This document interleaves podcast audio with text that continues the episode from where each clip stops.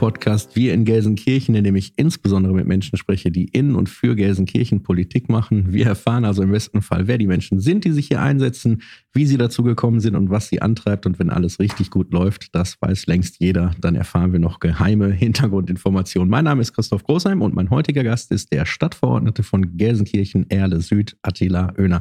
Lieber Attila, schön, dass du da bist. Herzlich willkommen. Danke, lieber Christoph. Ich bin gerne dabei. Wie du schon weißt und auch hier sehen kannst, habe ich am Anfang immer das große Bedürfnis, meine Interviewgäste sich in das Parteifreundinnen- und Freundebuch eintragen zu lassen. Habe ich bei dir eine Chance? Hast du Lust dazu? Ja, selbstverständlich. Dann starten wir direkt mit Name. Attila Oehner. Gibt es einen zweiten Namen? Oh, den, äh, den du niemandem verrätst. Ja? Den, den möchte ich lieber für mich behalten. Aber es gibt ihn. Also. Es gibt tatsächlich, den ich immer mit S. abkürze. Okay, das ist. Da soll bloß nicht einer anfangen, jetzt danach zu googeln. es wirkt auch so ein bisschen äh, fast adelig, ne, wenn man noch so einen, so einen Buchstaben abkürzen kann da drin. Das ist nicht schlecht. Ja, da kann man immer so dran denken, so an einen äh, John so, F. Kennedy. So. Alter steht hier. Ich bin im zarten Alter von 54. Ich wohne in. Ich wohne in Gelsenkirchen in der Feldmark. Meine Hobbys. Dafür sehr, sehr wenig Zeit, was so die üblichen Hobbys sind, aufgrund meiner beruflichen Tätigkeit und meiner ehrenamtlichen Tätigkeiten. Das größte Hobby, was ich habe, ist eigentlich Familie zu Hause, mit denen zusammen äh, zu sein und äh, Gesellschaftsspiele zu machen, mit ihnen halt eben Zeit zu verbringen. Das ist eine große Familie? Ich habe eine kleine Familie, ich habe drei Kinder, eine Ehefrau und äh, mittlerweile haben wir auch wieder einen Hund. Lieblingsfarbe? Ich finde, Farben sind immer relativ, kommt immer auf die Umgebung, auf das Umfeld an, wie eine Farbe auf jemanden wirkt. Und äh, deswegen habe ich keine konkrete Lieblingsfarbe. Lieblingskünstlerin oder Künstler? Also aktuell äh, würde ich sagen, habe ich keinen richtigen äh, Lieblingskünstler oder Künstlerin. Das war natürlich als Jugendlicher etwas anders. Da gab es Kim Wilde und Shaken Stevens die Zeit. Mittlerweile ist das so, dass es für jeden Bereich wiederum Künstler und Künstlerinnen gibt, die man gut findet. Äh, das fängt an bei der Klassik, das geht über Pop, wobei ich dann auch jemand bin, der sich nicht die Namen der Künstler merkt, sondern vielmehr die Musik oder die Kunst wahrnimmt. Ich habe noch eine etwas offenere Frage. Ich bin ein Fan von. Ich bin ein Fan von Organisiertheit, weil äh, die Organisiertheit das Leben doch wesentlich einfacher macht. Oh, den habe ich nicht kommen sehen. Okay, das ist sehr gut. Vielleicht noch eine ähnlich gelagerte Frage, was ich mag. Ich mag sehr gerne, wenn meine Kinder Fußball spielen und ich zugucken darf. Hast du selber auch mal gespielt? Ich habe selber Fußball gespielt, das war aber nicht sehr erfolgreich. Dann bist du da vielleicht am Spielfeldrand auch besser aufgehoben. Was ich nicht mag. Was ich nicht mag, ist, wenn man in Gesprächen aneinander vorbeiredet. Mein liebster Ort in Gelsenkirchen. Das ist eine sehr schwierige Frage. Ich finde, dass wir eine wunderschöne, eine wunderbare Stadt haben. Ich möchte nicht die ganzen Plattitüden wiederholen, dass wir eine der grünsten Städte sind. Wir haben sehr viel Kultur, wir haben sehr viel Sport, wir haben sehr viel Kunst und jeder Ort hat dann auch eine gewisse Bedeutung. Vielleicht darf ich dich da kurz unterbrechen, weil ich bin auch so ein großer Fan unserer Stadt. Aber wenn du jetzt alles aufziehst, was du in unserer Stadt gut findest, dann sprengen wir die Sendezeit. Lass mich noch eine einzige Frage für den Eintrag in dieses Freundebuch stellen. Und das ist, was ist der liebste Ort außerhalb von Gelsenkirchen? Gelsenkirchen hat sehr, sehr viele Möglichkeiten. Gelsenkirchen hat aber eine Sache tatsächlich nicht, nämlich die Berge. Und ich bin ein Fan der Berge in der Schweiz. Ah, okay. Gut, da können wir nicht mithalten, das stimmt. Wir haben äh, total viel von dir schon erfahren in den paar Fragen, das finde ich super. Lass uns einsteigen, ein bisschen in deinen Lebenslauf, ein bisschen gucken, was du so beruflich, politisch machst, wie das angefangen hat, wie es weitergegangen ist und wo es noch so hingehen soll. Vorweg die allererste Frage, das interessiert mich immer sehr. Was war das erste politische oder historische Ereignis, an das du dich selbst bewusst erinnern kannst, dass du es miterlebt hast? Das war der NATO-Doppelbeschluss die Diskussion darum und äh, wie wir äh, jungen Leute diesen NATO-Doppelbeschluss nicht haben wollten.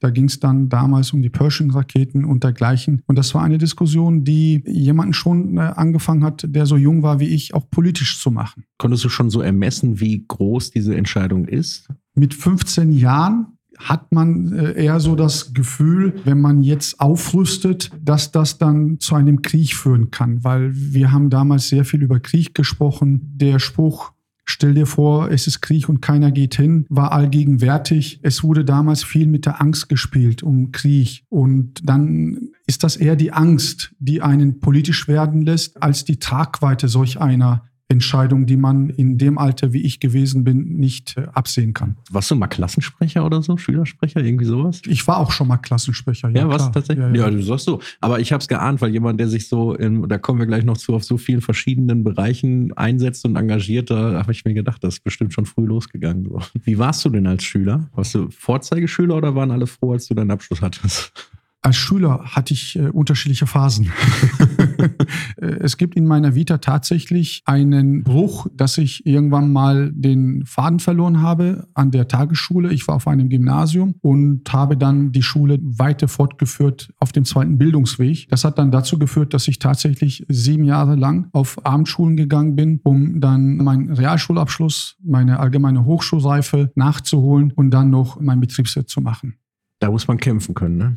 Vielmehr würde ich sagen, da muss man Durchhaltevermögen haben und äh, auch erkennen, dass das sinnvoll ist, was man da macht, dass das etwas für einen selbst ist. Der Titel auf der einen Seite ist sicherlich auch etwas, was wichtig ist, dass man auch mal einen Abschluss in der Hand hält. Aber letztendlich habe ich im Umgang mit meinen Mitstudierenden oder Mitschülern damals auch gesehen, dass das für meine Entwicklung sehr wichtig ist. Wenn du jetzt sagst, du hast den Titel, dann meinen wir den Betriebswirt? Der Titel ist äh, staatlich geprüfter Betriebswirt. Betriebswirt. Und dann hast du du direkt angefangen zu arbeiten als Assistenz der Vertriebsleitung in einem großen Unternehmen. Ist das so ein bisschen gewesen, um sich anzugucken, wie die Führung eines Unternehmens so funktioniert? Oder war das einfach erstmal nur so, um einen Job zu haben? Tatsächlich war das so, dass ich, während ich meinen Betriebswirt gemacht habe, war ja auch an einer Abendschule hier in Gelsenkirchen. Die dauerte dreieinhalb Jahre und während der Zeit in der Abendschule bin ich tagsüber schon arbeiten gegangen und war auch ganz normaler Mitarbeiter. Und als ich dann mit meinem Betriebswirt fertig wurde, kam der Chef dann auf mich zu und hat mich gefragt, ob ich diese Position übernehmen möchte. Also der kannte mich ja schon vorher und hatte im Prinzip nur noch darauf gewartet, dass ich dann nicht mehr mal so früh von der Arbeit nach Hause gehe. Du warst ja Jugendlicher, hast tagsüber gearbeitet, abends zur Abendschule und so. Da muss man schon selbstdiszipliniert sein und man muss auch auf vieles verzichten. Also der klassische Feierabend, den dann die ganzen Freundinnen und Freunde machen, die dann irgendwie eben ja, mal feiern gehen und solche Sachen, konntest du eigentlich nicht mitmachen, ne? In der Tat konnte ich nicht feiern gehen, zumindest nicht so äh, ausgiebig, wie das äh, viele andere Jugendliche in meinem Alter gemacht haben. Aber man muss sich das so vorstellen. Ich war ja auch nur mit Menschen zusammen, die so gelebt haben wie ich. Und äh, wir hatten ja auch ein Leben und wir hatten ein gutes Leben miteinander. Wir waren eine gute Gemeinschaft, wir haben uns gut verstanden und wir haben dann unsere Freizeitaktivitäten natürlich auch gemeinsam ausgelebt, so dass ich dann letztendlich zu der Zeit nichts vermisst habe. Aber wenn ich heute so darauf angesprochen werde, Mensch, du hast ja darauf verzichtet, dies und jenes zu machen, ja, klar. Aber das ist in dem Moment einem nicht bewusst, weil man hat das Ziel vor Augen und man hat äh, seine Freunde, die da mitmachen. Das ist ein Netzwerk dann irgendwie schon, ne, wenn man das zusammen macht. Ich äh, habe den Eindruck gewonnen, dass Netzwerken eine deiner Paradefähigkeiten ist. Ich glaube, dass du einer bist, der sehr viele Menschen aus sehr vielen verschiedenen Bereichen verbindet. Würdest du sagen, dass das ein, eine notwendige Fähigkeit ist? Ja, und du hattest mich vorhin gefragt nach meinen Hobbys. Hätte ich vielleicht dazu auch sagen sollen, auch das Netzwerken gehört dazu. Das ist einfach ein Hobby. So wie andere Tennis spielen gehen, Fußball spielen gehen, ist das für mich ein Hobby, mit Menschen zusammenzukommen und mich auszutauschen und mich zu unterhalten. Du hast verschiedene berufliche Stationen gemacht, aber was ich besonders spannend finde, ist, dass du 1900 1998, also es kam gerade das zweite Windows-System auf die Rechner der Republik und es hatte auch noch gar nicht jeder einen und vom Internetanschluss ganz zu schweigen und so. Hast du ein Unternehmen gegründet?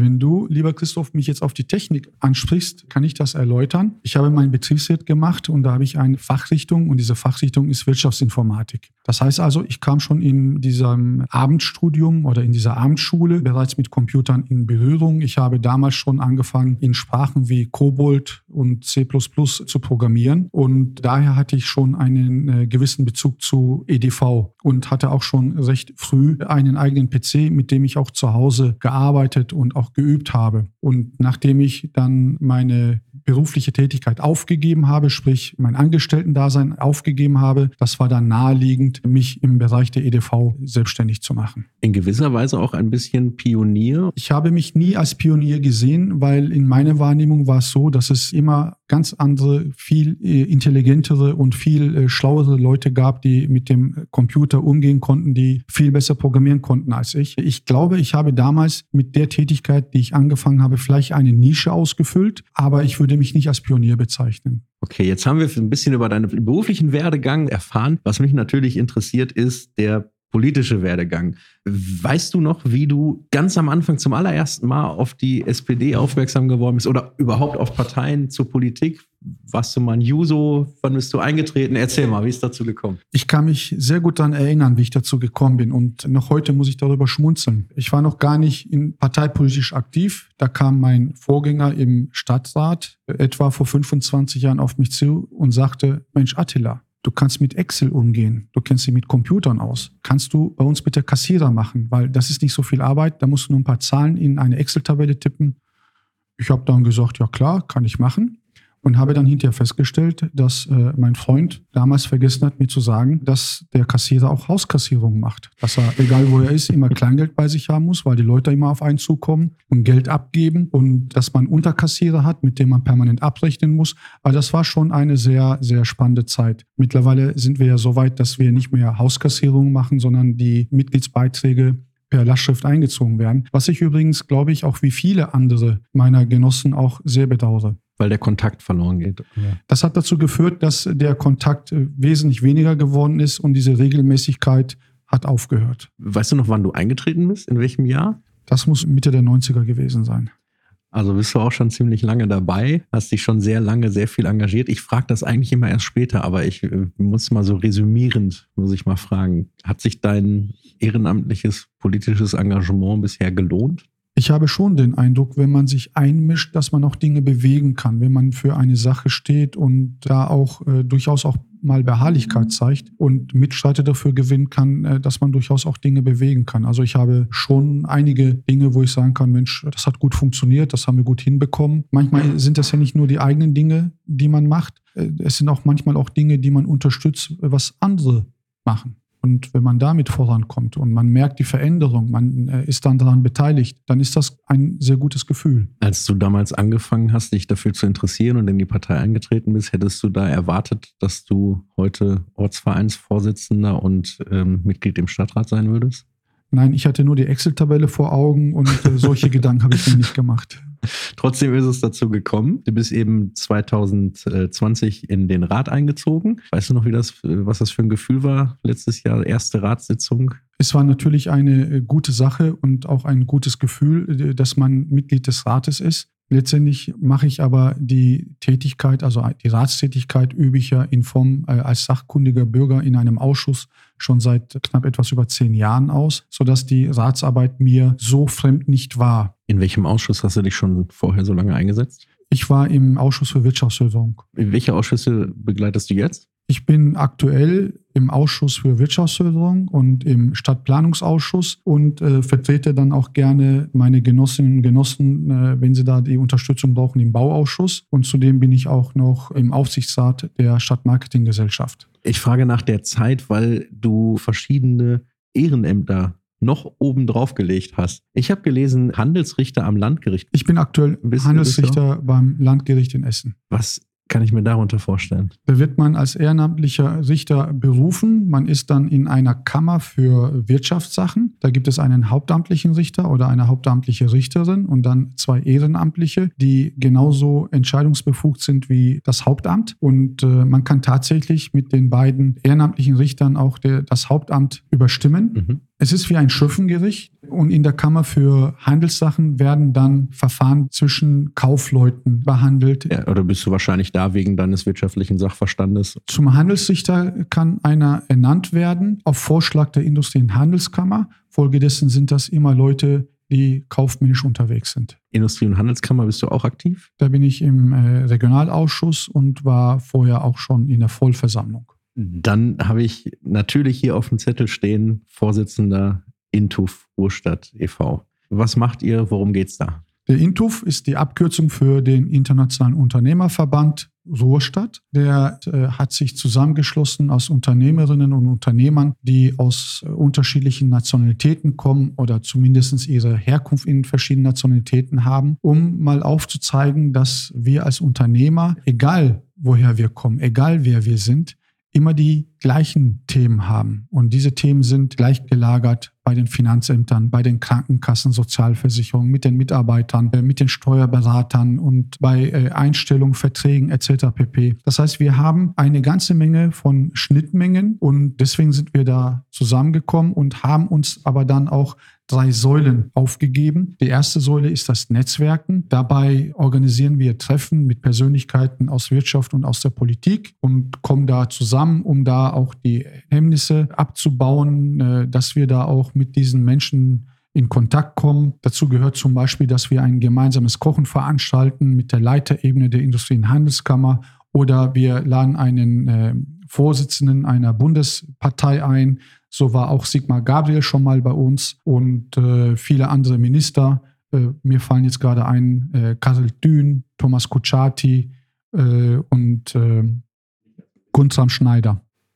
Die zweite Säule ist äh, die Information, äh, Informationssäule. Da geht es darum, unsere Mitglieder über die neuesten Entwicklungen auf dem Arbeitsmarkt zu informieren. Da arbeiten wir sehr, sehr eng zusammen mit den Arbeitsagenturen in dieser Region und auch mit den Jobcentern. Und äh, da geht es dann darum, über die Einstellungsmöglichkeiten von Arbeitslosen, äh, von Mitarbeitern und äh, was es dann halt eben an neuen gesetzlichen Regelungen gibt, werden wir dann informiert. Oder wir setzen uns da mit Krankenkassen zusammen oder äh, wir haben auch viele Veranstaltungen zum Beispiel mit der NRW-Bank gemacht oder mit Wien Emscher Lippe und dergleichen, so dass die Unternehmer informiert werden über die neuesten Entwicklungen. Und die dritte Säule die äh, nicht die unwichtigste ist. Das ist die Säule äh, des sozialen Engagements. Das ist etwas, was bei unseren Mitgliedern am meisten und am besten auch angenommen wird, weil sie alle schon so das Gefühl haben, dass sie eine gesellschaftliche Verpflichtung haben. Und diese gesellschaftliche Verpflichtung besteht darin, insbesondere Jugendlichen, die es nicht sehr einfach haben, äh, zu helfen. Und das machen wir, indem wir auch da wiederum Kooperation eingehen.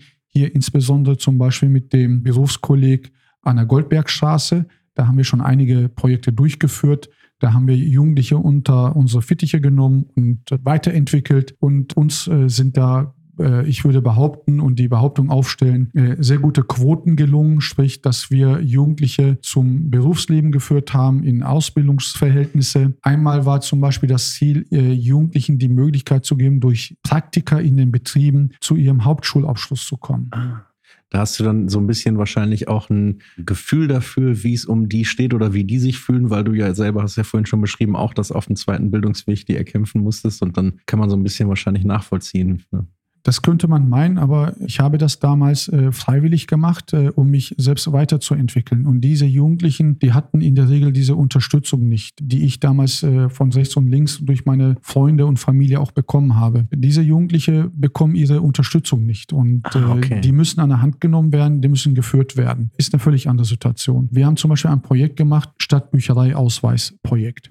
Dabei haben wir etwa 60 Jugendliche vom Berufskolleg an die Hand genommen und haben den Stadtbücherei Ausweise ausgeteilt. Und da war äh, auch einer dabei, der dann kam und mich fragte, Herr Oehner, äh, kann ich mit diesem äh, Büchereiausweis auch bei der Mayrischen mir ein Buch holen? Daran sieht man, dass die Jugendlichen, äh, und das war wirklich so, dass nicht einer dieser Jugendlichen je in seinem Leben in einer Stadtbücherei war. Die wussten gar nicht, was eine Stadtbücherei ist. Und wir haben damals äh, auch mit Sponsoren, Unterstützung der Sponsoren, zum Beispiel äh, durch das Kino Schauburg an der Horster Straße, namentlich Herrn Meyer, haben wir Kinokarten gesponsert bekommen, die wir dann jedem Jugendlichen in die Hand gedrückt haben, der die Schwelle zur Stadtbücherei einmal übertreten hat. Ah, stark. Er musste nur einmal über die Schwelle gehen und dann hatte der sich schon eine Kinokarte verdient.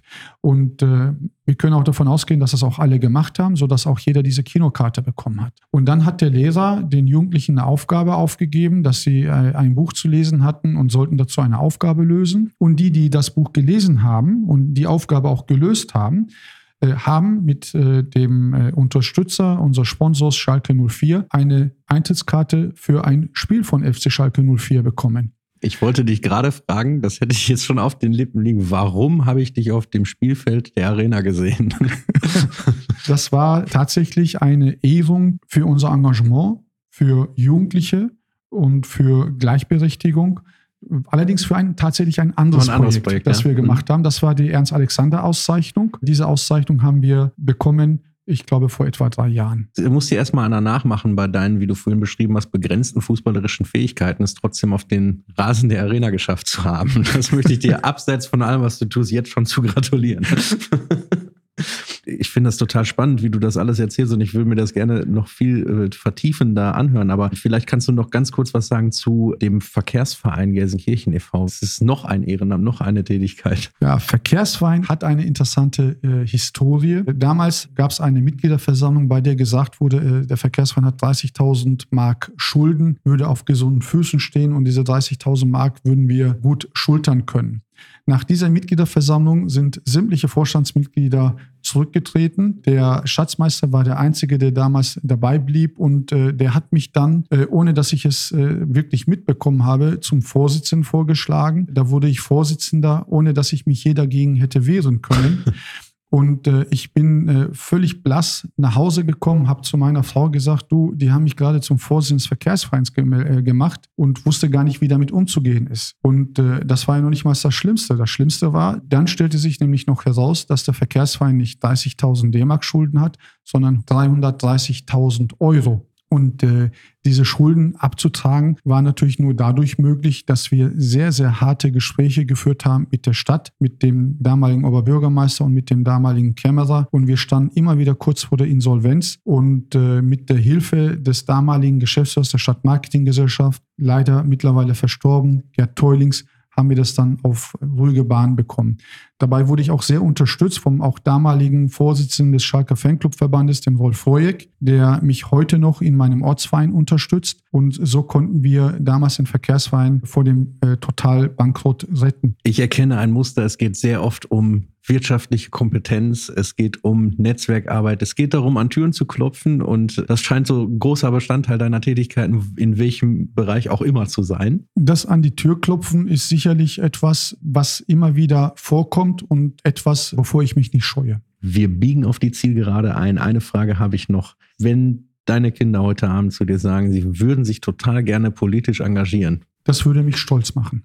Und wie sollen sie es praktisch machen? Entscheidend ist, dass sie ihre Interessen, die sie haben, und ich bin überzeugt davon, dass sie gute Interessen hätten, diese versuchen umzusetzen in einer demokratischen Partei. Nivatila, deine Energie und auch Beharrlichkeit ist ansteckend. Unsere Stadt braucht Menschen wie dich, die sich einsetzen, die nach vorne denken und die andere mitnehmen und die auch mal in Kauf nehmen, einen Feierabend zu opfern und vielleicht auch nochmal nachzufragen, wenn es vielleicht schon unbequem ist. Ich möchte mich dafür herzlich bei dir bedanken und dafür, dass du heute mein Gast warst. Dankeschön, Christoph.